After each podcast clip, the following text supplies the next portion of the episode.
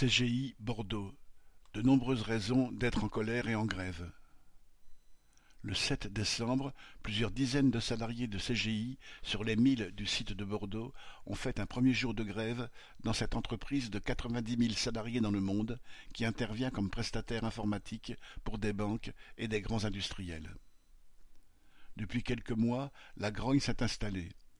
L'annonce d'une augmentation de 2,8%, soit 80 euros en moyenne, ne satisfait personne, d'autant plus que les bénéfices nets de CGI ont augmenté de 11% pour atteindre 1,11 milliard d'euros, plus de 1000 euros par salarié et par mois dans le monde. Fin octobre, lors d'un débrayage, les travailleurs présents ont décidé de s'adresser à leurs collègues via un sondage qui a confirmé le mécontentement sur les salaires. Plus de 90% des 200 sondés se sont dit insatisfaits et 39% se sont dit prêts à faire grève. Une cinquantaine de salariés se sont donc mis en grève et réunis le 7 décembre pour discuter des salaires, évoquant les difficultés croissantes pour trouver un logement et boucler la fin de mois. La communication de la direction sur les jours de télétravail inquiète aussi tout le monde.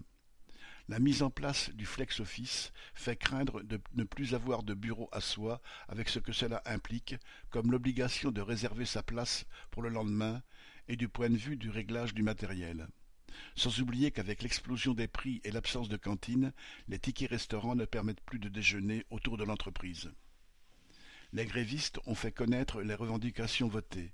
400 euros de plus par mois et le refus du flex-office, faisant le tour des bureaux et rédigeant un tract diffusé dès le lendemain matin à une quinzaine. Même bien conscients que la situation se dégrade, beaucoup de salariés ne se sentent pas encore de faire grève, mais la plupart ont tenu à témoigner leur soutien aux grévistes qui ont décidé, après discussion, de reprendre le travail le lendemain.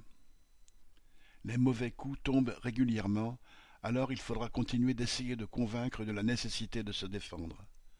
La direction a d'ailleurs rapidement remis tout le monde en rogne en annonçant qu'une prime habituelle ne sera pas versée en début d'année du fait des mauvais résultats de l'entreprise. La rentrée de janvier pourrait bien être agitée. Correspondant Hello.